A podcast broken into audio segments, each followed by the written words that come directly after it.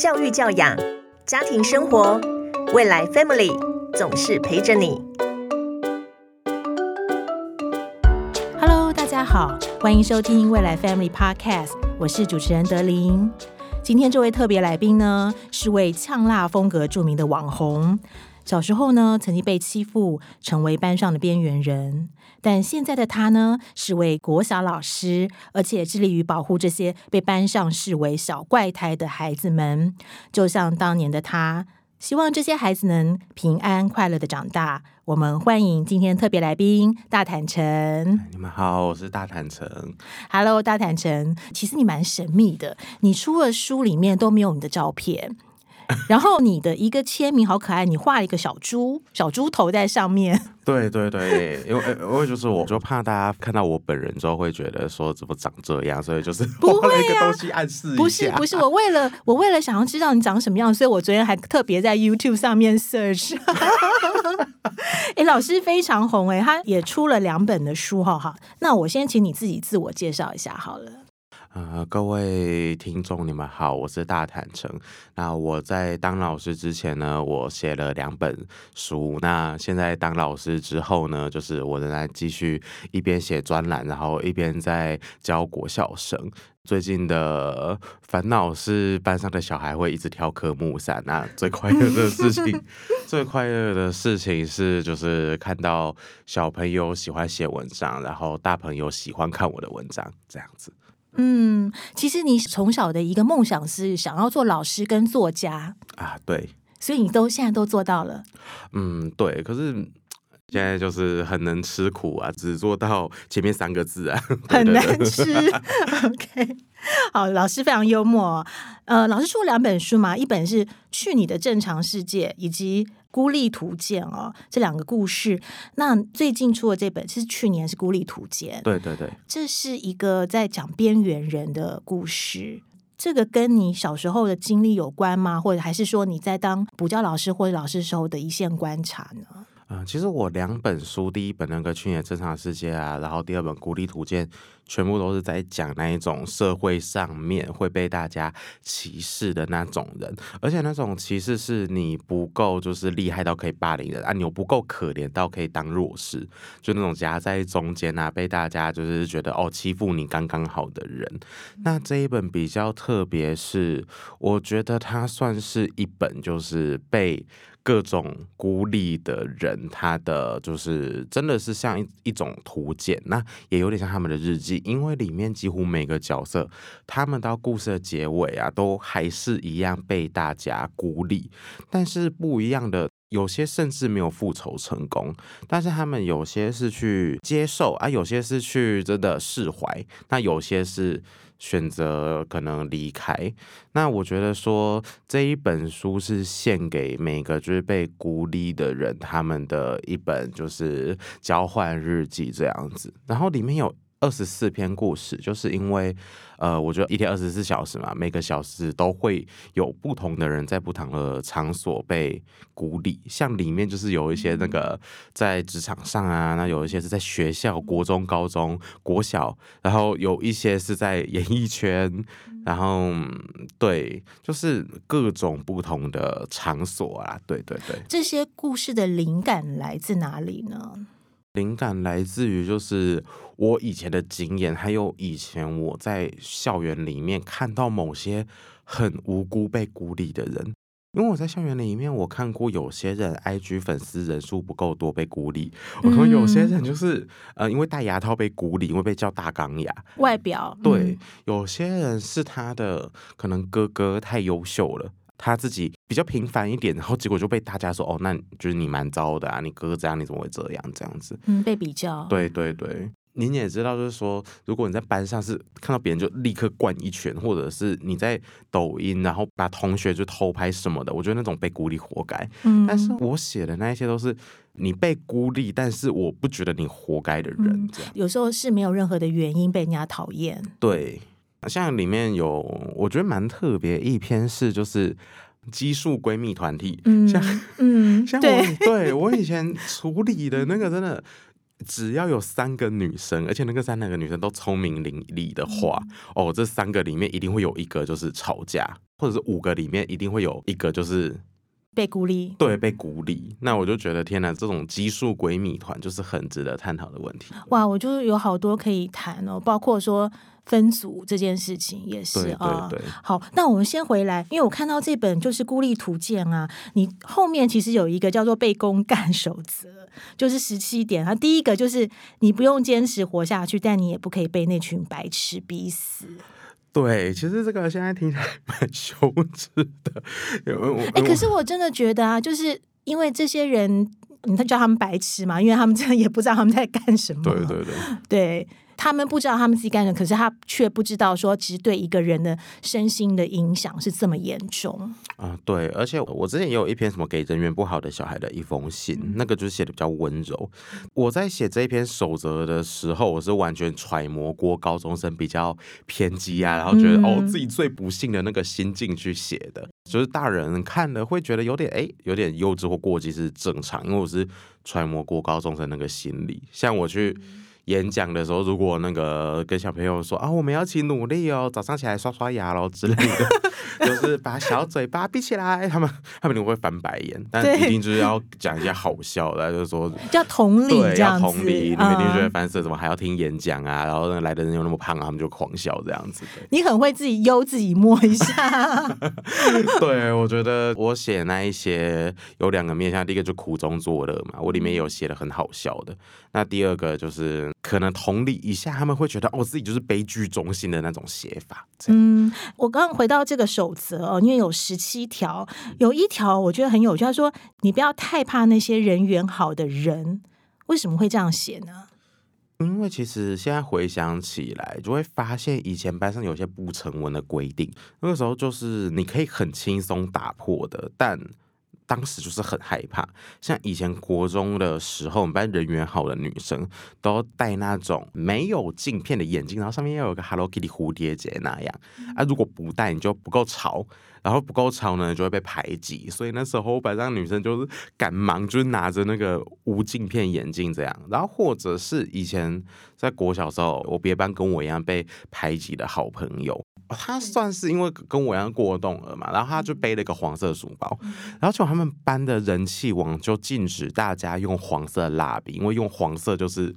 就会说哦，你用了跟那个被公干的人呃书包一样的颜色，我们要排挤你，所以他们班不敢用黄色，我觉得很好笑。那我觉得其实这些东西。你先拉远，你会觉得好像轻轻松就可以打破的蠢规定，可是，在那个时候，好像每个小孩都就是好像好像圣旨一样呢，对，好像圣旨一样，比嗯爸妈讲的话还要有用啊。甚至连高中，譬如说你 IG 人数不到三百，你不能 跟其他一些比较会霸凌的人在厕所前面自拍，这个是我们班的规矩。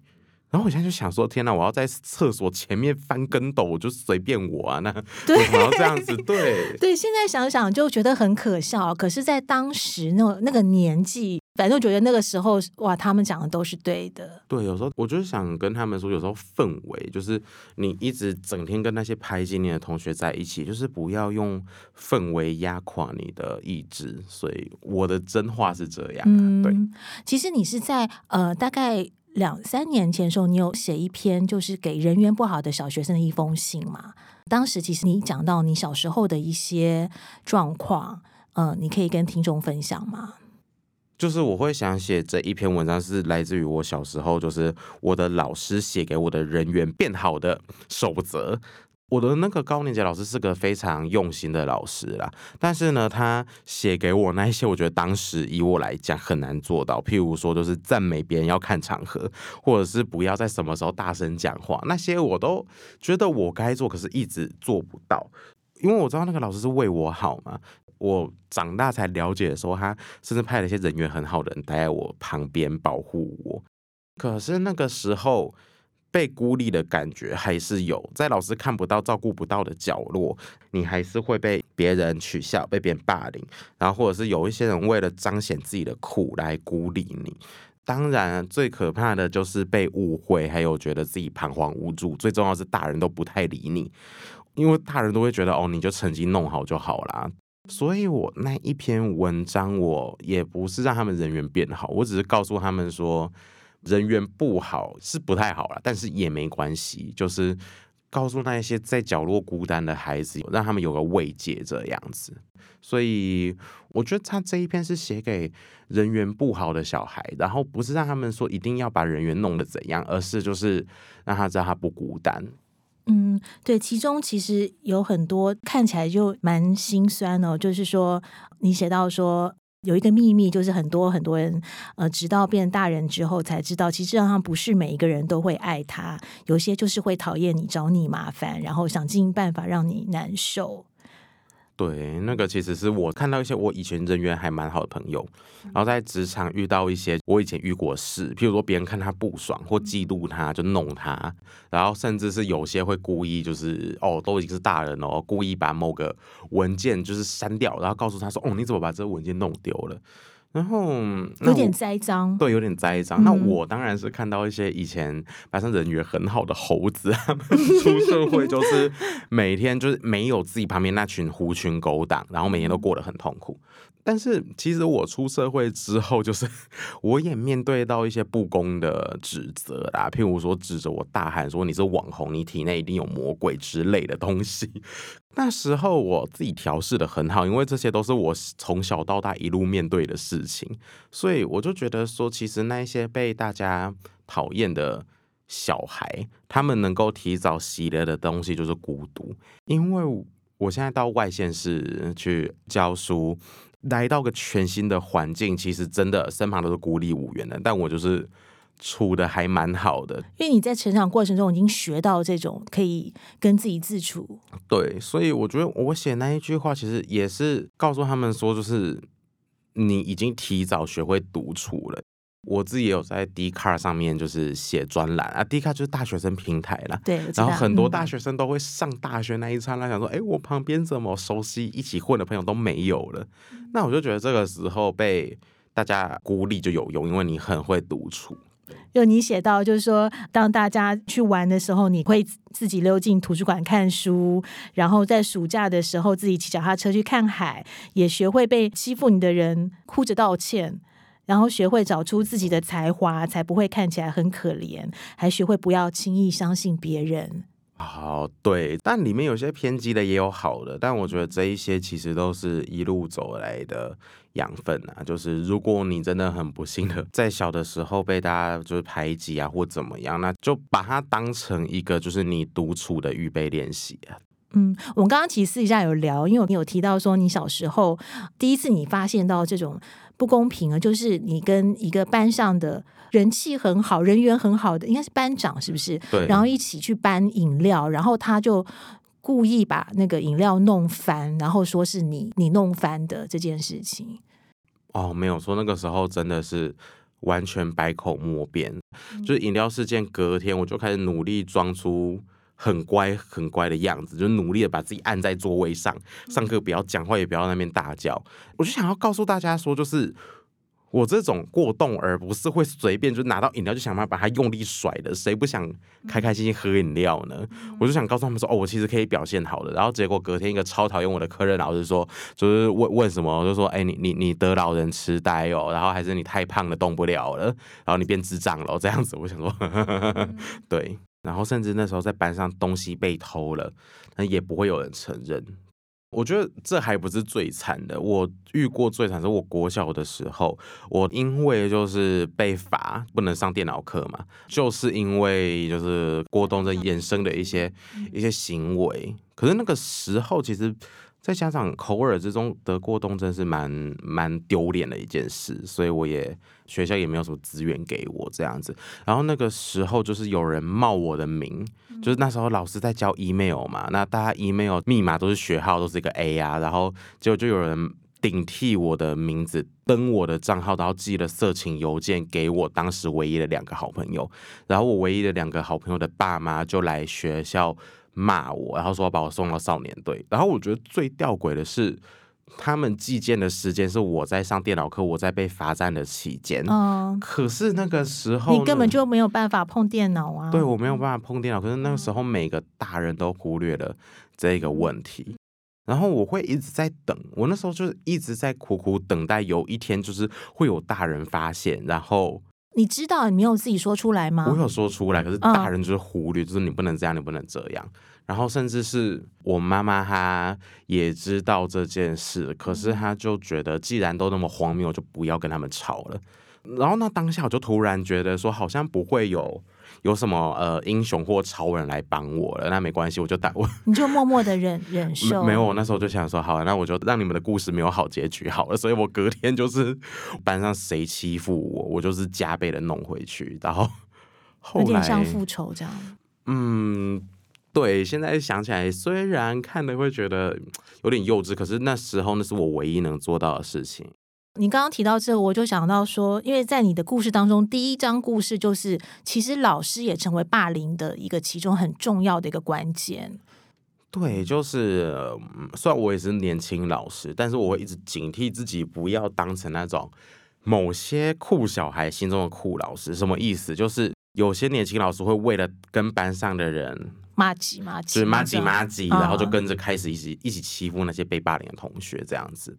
所以是这个算是很常有吗？嗯，从小到大一直都有啊，然后在教育现场也有，所以我一直在期许自己不要变成这种人呢。然后以前教书的时候遇到这种人都会 都都呃，我我我我都会去跟他进行一些交谈呐，但他再也不敢。你会交谈？我会交谈，就是就是啊，对。好，因为你从小就是过动儿嘛，然后会受到很多不公平的待遇。那你的妈妈的态度是什么呢？她是怎么样陪伴你的？她那个时候，当然我觉得这件事对她伤害很大，因为她也是不教技人员，甚至还教的不错。然后结果她。生出我这种这种人，他第一个反应不是生气，而是自责。他觉得他已经落掉什么东西了，然后结果才变成这样，所以他就立刻辞掉自己的教职，然后在家开始带我。我觉得就是那个时候，其实原本妈妈爸爸都在工作的时候，我是过得还蛮快乐的，就是整天就是在那边乱叫啊、乱跑啊，然后那个早餐吃冰淇淋啊之类的东西。可是后来我妈妈突然出现了，她就让我觉得想说：“哎，天哪，这个女的怎么一直管我？”因为我以前跟她不熟。他辞去工作之前，我跟他其实不熟。他其实，在辞去工作之前，他也是非常忙。对，嗯。然后我就跟他不熟，像是你你你干嘛突然就是过来，然后要我吃蔬果啊，然后要我陪你去公园走路啊，干嘛？可是后来有一次，就是班上在要表演，然后要邀家长来看。然后那个时候，因为人缘不好，一定是被分配在角落，然后讲一些白痴的台词嘛。我那时候好像扮演一只就是没人爱的猫头鹰之类。他就看完我扮的猫头鹰，他我小小的年纪的我就看到他在台下擦泪，然后我就想说，就是是怎样回去要揍我嘛？就我下台，他就抱着我说，我觉得好为你骄傲。然后后来我才打从心里的接受哦这个人。所以我觉得说我妈妈的陪伴比较像是接受。去接受我的优点跟我的缺点，所以这也让我觉得说，要成为那种愿意接受小孩的大人，因为他跟我一样是那一种，就是嘴巴就是很坏。然后私底下就会做一些很其实很照顾你的事情，然后又不敢讲出来。就是有一次四年级的时候，那时候家里的经济状况不好，然后我就看到大家万圣节都有那种很酷帅的装装扮，我就在那边嚷嚷说我也要，我也要，还跟他说啊，我们家就是没钱啊，所以你养不起我，我明天扮演一个没人爱的小孩算了。你自己这样 说，哎，你这个很欠打，超级刻薄。可是我半夜的时候。我我就看到客厅的灯还亮着，然后我以为他是气到继续看电视，我就想说好，你气啊！结果我醒来后，我发现他他很讨厌做美术用品，我发现他用纸粘了一颗南瓜头给我戴，我才知道什么叫做被陪伴跟被照顾。所以后来就是。有变比较比较听话嘛？应该有吧。对，所以其实因为你当时很小，所以你没有意识到说，其实他是特别辞职来陪伴你，反而觉得说，哎，他怎么搞？一天到晚在旁边，可能在就是在旁边嚷 嚷，在旁边嚷，对，就是管你这样子。反而一开始的关系不是很好，可是后来从一些小事情当中，慢慢的你就发现他的爱啊，对啊，对，就是。因为他以前是补习班老师，然后他其实一开始我很希望自己的小孩也可以优秀，可是他，我印象很深刻，就是我的亲戚都很爱比较。然后有一次就是亲戚来家里做客的时候，然后他们就跟我妈说，就是什么过动症，就是那个前额叶没长好啊，然后要喝浮水啊，然后要吃什么补品。就我听到为什么前面是科学，怎么后面对我就觉得很厉害？然后还有什么什么别呃什么我的额头不能碰到其他小孩的额头，不然我的前额叶缺失的病毒会传染。我觉得就超好笑。然后他们就一直不停的提醒我说，你的小孩长大这样会会很危险，会变成社会败类啊！如果再不去矫治的话，可是。就是因为那个亲戚的小孩的儿子是成绩很好，数学很好的，然后那个亲戚又说：“你看我们家呃小朋友数学那么好，不会怎么样。”然后我妈就淡淡的说一句说：“呃可是我我也觉得我的小孩已经够好了，所以他不会对我做什么多的要求。”其实我以前每天都在听到我妈说：“哎、你再这样下去就完蛋！你看人家数学那么好。”可是我发现她私底下是这样讲我的时候，我就躲在棉被里面偷哭这样子。所以我觉得他那个陪伴让我知道有一个人无条件的在接受我。你们看，就是我我嘴巴这么恶毒的小孩，我都被这样感动了，所以我变成老师之后，我也没有什么特别的厉害的地方，那我就是无条件的接受我遇到的小孩，那确实这样是真的有用的对啊，其实你提到这一段，你还是会流泪哦。哦。嗯，对对对，因为最近就是太久没有见到家人了，就是一个人在外面工作啊，这样子。你刚刚讲到就是妈妈无无条件的陪伴，但是在之前有提到说，呃，有一个很荒谬的事情，就是别人冒用你的名字，然后去寄一个很诡异的 email 给你好朋友嘛。可是你明明就不能够碰电脑，明明就是不能够上电脑课，那你妈妈也觉得很荒谬，所以她就觉得不要去解释这件事情。对，因为他觉得家长吵起来的话，就是学校就会变得像舞龙舞狮一样，就是。就是小孩在上课，会一大堆爸爸妈妈在旁边敲锣打鼓。没有，对不起，因为我真的看过那个，嗯我真的看过有家长在外面就是互拉头发的，然后还拉到转圈圈这样子。然后没有，对不？然后我妈，我我妈就说，就是不要去学校在那边当，就是在那边舞龙舞狮，在那边跟其他误会你的人吵。你没有，妈妈就相信你没有这样子。对他的意思就是说，反正我相信你没有，你就不要再去争辩的意思吗？嗯，对，因为这样子，他说怕会影响其他小朋友上课。我妈因为也是老师嘛，然后她就觉得说，哎，小孩子如果因为这样不能上课，很可怜这样子。我就跟他说，可是我可怜怎么办？然后他就 她就飘走这样。对啊，所以嗯我觉得他其实是蛮善良的一个人啊。不过后来他也有受不了我的时候，就是我高中就叛逆期，他直接把我丢到那个高中住宿，然后在高中被 欺负一阵子，我就社会化了，完全社会化了这样子。哎，你可以谈谈那个过程吗？因为你在高中其实已经算是小大人了。那个时候高中就是非常的就是叛逆，我觉得当时的叛逆也来自于对对爸妈的愧疚啦。因为就像我妈妈讲的，她以前是很希望自己的小孩子可以就是考上台大，然后又瘦又帅的。可是她开始辞职下来照顾我之后，我发现她会刻意的去压下这些对于孩子的期望，然后只希望我过得快乐之类。所以对于这件事，我一直觉得很愧疚。因为我考上了一间就是闭着眼睛就能考进去的烂高中，我其实当时的叛逆是我不知道该怎么面对我的家人，他辛苦养了我这么久，然后我考了一间超烂的高中，然后我就觉得我不知道该怎么跟家人沟通，不知道该怎么跟家人讲话，就所以我就选择完全不讲。结果那个时候完全不讲的氛围下，然后我就被送到 男生宿舍这样子。然后在宿舍里面，我的室友是那种双面 比较双面的人，因为那时候在高中我就开始努力读书嘛，然后我的室友是第一名，我大概就是第二、第三名，然后他会一直跟老师讲我的坏话。就那个时候，就是除了遇到双面人之外，也有遇到那种直接冲着你来的。那时候我们有个人缘很好的啊，他会乱拍别人照片，然后上传网站，然后或者偷录、偷拍同学，然后或者是就是看到有什么东西啊，你美术作品你弄得好好，就会来撕掉啊，然后来显示他的权威啊，或者叫其他人藏你的东西。那个霸凌我的又叫宿舍的人，就是在冬天里面把我的吹风机藏起来，然后让我就是冬天就是一直没有办法吹头发，对，很没有办法吹头发，嗯。很冷啊，然后什么我要洗澡的时候关我热水开关啊，然后害我一直感冒那个时候，嗯。然后结果那个时候就是被弄得很崩溃，可是也不敢跟爸妈说，因为那时候就是叛逆期，不太敢跟爸妈讲话。那个时候就是写考就会被撕破啊，然后每天还要帮那些爱玩社团的写作业，然后当副班长也不能这样，然后重点是老师还不太处理，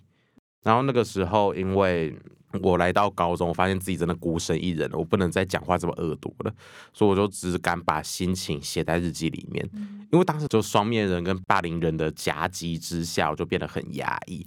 我其实也嗯不知道自己是怎么熬过来，我就是在那边就变得越来越社会化了。怎你怎么样定义什么叫社会化呢？嗯，就是做出让别人期待的样子，就是可能有正常的回应。因为以前就是我这种症状的小孩，我的思想比较跳，别人跟我讲话，我会上文不对下文。可是我那时候真的写了一本笔记本，是说别人开始哦，你要分析你跟女生相处啊，你可能要赞美女生的外表啊，跟男生相处的时候，你一定要安静的，然后就是、哦这些其实不是你学来，是你把它记下、对，印记下来。我把它很，我有一本小册子，就是记怎么样，就是跟同学 互动，跟同学互动。然后甚至我还自己出了一个讲义，是怎么发文跟别人装熟，然后还有什么明明 怎么跟别人明明很不好，然后还发一大长篇的感性文给他。这些资料是你在网络上找到的吗？还是说你观察别人的言行之间发现的？亲对我亲手一笔一笔记下来的，这样、，哦你是是观察吗？呃，我是观察，然后还有自己去试啦，对。那个叫做社交大全之类的吗？嗯我我那时候叫它《地球攻略本》，地球攻略，对 好可爱。对啊，然后嗯那本还现在还还留在我那边这样子，所以我就觉得说，我长大之后，我就会想写那种地球攻略文给那些被当成外星人的小朋友看，这才是我这些作品写出来的原因啦。我还写过什么班上的训卡守则啊，然后什么校外教学守则啊，然后之类的。哎、其实你很有才华，你把它内藏在心里面，然后你用文字去表达出来。呃，对，因为那个时候我发现文字是唯一一个我可以表达我自己的方式啊，因为只有在写文章啊、写故事、写作文的时候，我不会被别人说是哦，你这是奇怪的过动儿，而是我上台领那些作文的奖的时候，我被赞美这样子。嗯，你刚刚提到过冬儿哦，就是在你这个自身的经验当中呢，你觉得父母可以怎么样去好好的理解这些特殊需求的孩子呢？我觉得就是去接受他。虽然我觉得当特殊生的父母真的很辛苦，因为我发现我妈会为了接受我而压下一些她本来对我的期待。虽然新一代的人会觉得说，哦，这就是长辈的情绪勒索啊，有时候我也会，可是就会觉得说。这个还是双方都痛苦的方式，所以我建议，嗯，那些特殊的父母，我比较会想跟他们说，就先放下自责，就不要再自责了，就是要不然你的孩子看了也会难过，这样子，对，嗯，就像你看到你爸妈，你就会觉得你也会自责跟难过。对对对，诶，你很棒诶，因为你从小就想要当老师跟作家，你现在都做到了。虽然当的时候真的没有想象中那么美好啦，但是 现实总是丑陋。对，现实总是丑陋的，就是当作家，然后还要想说，天哪、那个就是怎么有就是那个版税啊，然后没有灵感怎么办？然后当老师就是看到一堆家长在那边敲锣打鼓，就对，然后看到一些小孩在那边磕木山、萝卜刀之类，就会觉得很烦。可是我觉得。我会想要继续去做这些事情，也是包含我会想跟那些就是有梦想的，可是比较特殊的那些过冬症小孩，跟他们说，其实有一天你也是可以靠自己的努力达成的。再补充个，就是我高中的时候，后来我讲也不知道为什么自己变成那样。我除了写地球攻略本之外，还有一个，我只要觉得我表现不符合社会期待的话，我就会拿美容弓刀隔着己，然后读书的时候，我会把自己绑在椅子上。你会想到一些很极端，就是要自律的方法。对，而且那个时候就是为了在班上人缘比较好一点，我还我把自己弄得很瘦。那时候我晚餐都不太吃，然后结果就是只有七十七十几公斤。就后来我因为我变瘦，然后欺负我的人很胖，然后他就觉得你怎么减肥成功了，所以我每次吃饭都会把我的东西打翻。但这些极端的方式，在我大学的时候嘛，我去带一些夏令营之后，我才慢慢的知道说，到底要怎么去调试自己。所以我觉得，嗯，如果要说高中是怎么做的话，我觉得是极端之后啊，终于考上国立大学了，然后开始就是教小孩之后，才慢慢的把它内化成这样。因为我会不希望我教的小孩以后也是拿东西割自己，然后拿绳子把自己绑在椅子上，所以我就想办法要怎么让他们受害的同时又不会伤害自己，所以我就会一一边想着怎么教他们的时候，一边也教教会自己，然后变成现在这个样子。哎，那你这样，你高中经历过这个真的很痛苦的一个阶段，哎，你在这么严厉的对自己，嗯，对，而且那个时候会觉得说这些都是我自己的错，什么意思？就会觉得说一定是我不够好，所以我被欺负，一定是我不够社会化之类的，然后会觉得真的很对不起爸妈。我觉得你爸妈如果知道，他们不知道你那时候有自残吗？我都遮起来不让他们看，因为那个时候我曾经有意识的给我的班导看到我伤害自己的那些痕迹，结果他假装没看到，他就说你要多喝热水，然后给了我一个月饼，然后后来我发现那个月饼是我班上那个陷害我的双面人他不要，所以班导才给我的。那时候就觉得自己一定是做了什么，然后大人才会不喜欢我。然后那个时候高中我明明就是非常努力了，就是从个过动儿变成那种全校选的那种什么优良学生。那个时候我就想说，我都已经这么努力了，那是不是我还不够好？那时候会这样想。哇，你就是一直透过很多方式想要努力的证明自己。当时，对，嗯，但是你也提到说，其实，在一路上有好多冷漠的老师，所以我相信你想当老师，其中有一个很重要，你也其实，在很多文章提到说，你要帮助那些或许没有自信，或者是说觉得自己不够好的孩子，可能别人眼中口中的小怪胎，帮助他们成长。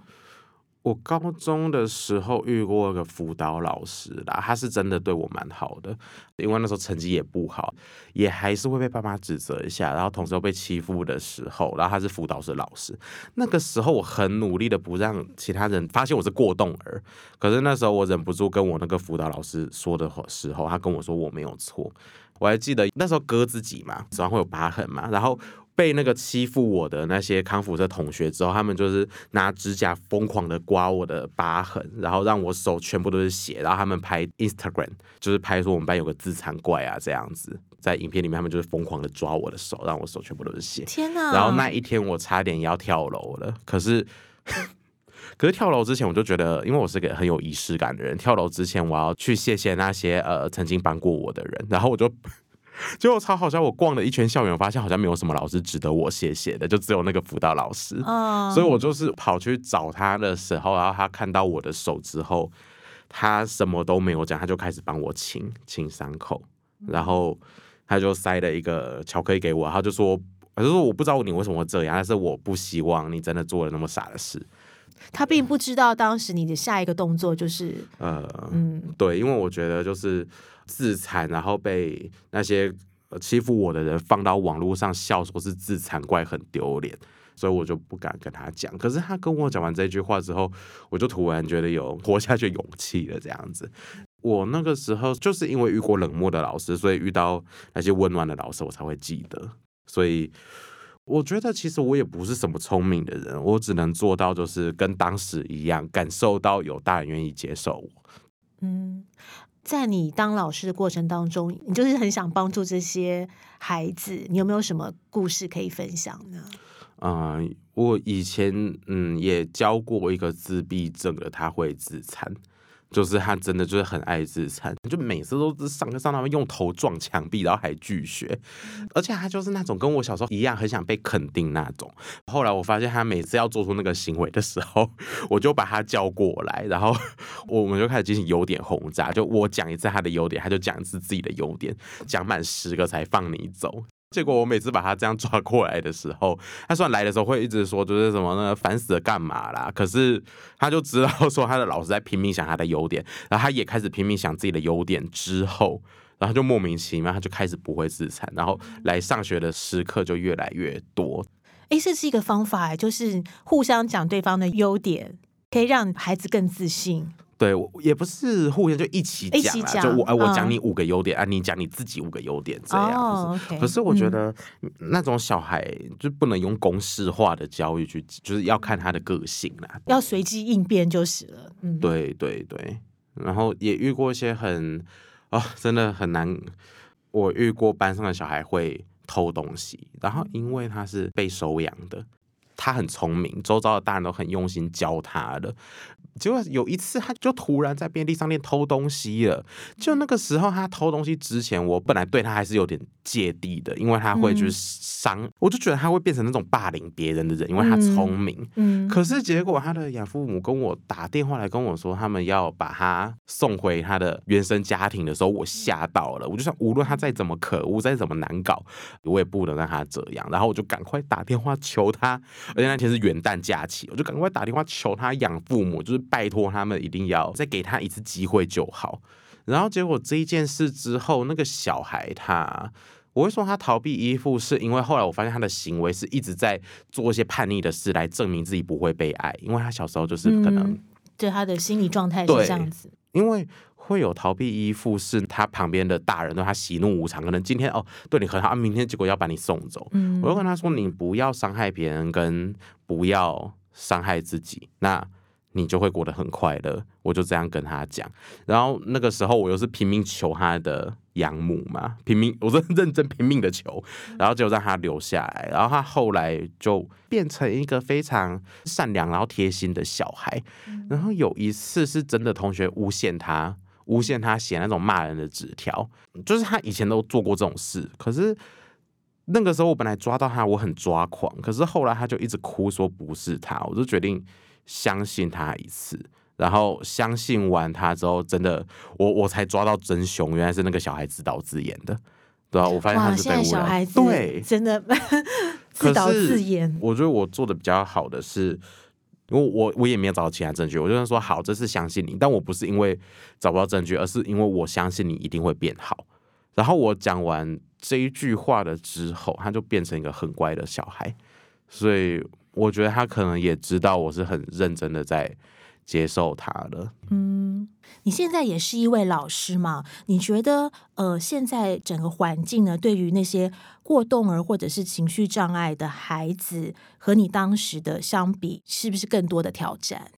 啊、我觉得现在的优势跟挑战都变多了。就是现在优势就是可能医疗资源比较先进，但我觉得挑战是专注力的部分。因为其实那些三 C 产品，它可能生理上会影响到小孩的就是脑力，可能专注度，然后心理上面，我会觉得说他们可能没有办法静下来。就是好好听课，或者是坐下来好好的读文章，因为那些网络啊、抖音什么的，嗯，三 C 产品的声光效果。就是会让小孩子刺激啊，刺激就会麻痹，那你麻痹了就会没有办法好好专注做一件事情，那无法好好专注，真的是呃那些特殊生他们共有的症状哦。那为什么小朋友他们会一直沉迷在那个里面的其中一个原因，除了科技先进之外，我觉得就是孤独。因为像我们班也有那种很爱拍抖音，然后我开学第一天还在抖音上面说长很丑的那种 那种小孩。那后来我去理解他之后，我发现是真的，他家里就是爸妈真的太忙了，所以他没事就只能滑抖音。后来因为我就跟那个小孩说，哦，有缠套画可以画啊，然后就是借他几本就是格瑞的《中日记》那些就是好看的书，他就变成一个蛮贴心，然后真的心思蛮细。然后在班上就真表现很好的小孩，所以我觉得现在面临的新的危机真的是小孩他的，因为那些声光刺激的专注度，那共有的每一代的问题就是学习如何独处。那学习如何独处，让孩子不孤单，真的是老师跟父母的课题。那这个课题其实也没有很难，就是让小孩知道你愿意接纳他们，愿意听他们讲话就好。这也是一个现代父母的一个挑战啊。对对对。嗯，最后呢，想要请呃大坦诚老师分享哦，对于这些被孤立、被贴上小怪胎的标签的孩子呢，老师有没有什么话想要告诉他们和他们的家长？嗯，我想跟那些家长说，就是真的，就是不要再自责了，不要一直觉得自己是怎么样，你的孩子才会这样。因为你希望孩子快乐，孩子其实也希望你快乐，所以不要再自责了。那不自责也是教给其他小朋友的话，你不要觉得，就是虽然你可能是做了某些事让你被孤立，但是如果你真的遇到那种你怎么努力也挽回不了的孤立的情境的时候，我想跟你说的就是，当你发现每件事你都必须要靠自己，而且没有人任何什么超人或英雄来会突然飞过来拯救你的时候，你就会变成独自打倒那些怪兽跟恶势力的那一个人，就是因为。你没有办法走上那条，就是很多人有说有笑啊，成群结队的那那条路，所以你才可以在另一条崎岖但是拥有独特风景的路，然后绽放你自己的光芒。呃，希望你们每一个小孩都可以在自己的旅途上面找到真的属于你独一无二的快乐，加油！哇，今天非常谢谢大坦诚老师的分享，希望透过你的故事呢，让很多在低谷的朋友们得到启发。其实你们并不孤单。再次谢谢大坦诚，好，谢谢谢谢谢谢各位听众，也请大家帮我们订阅好评，你的支持是我们继续制作节目的动力。谢谢大家，我们下周见，拜拜。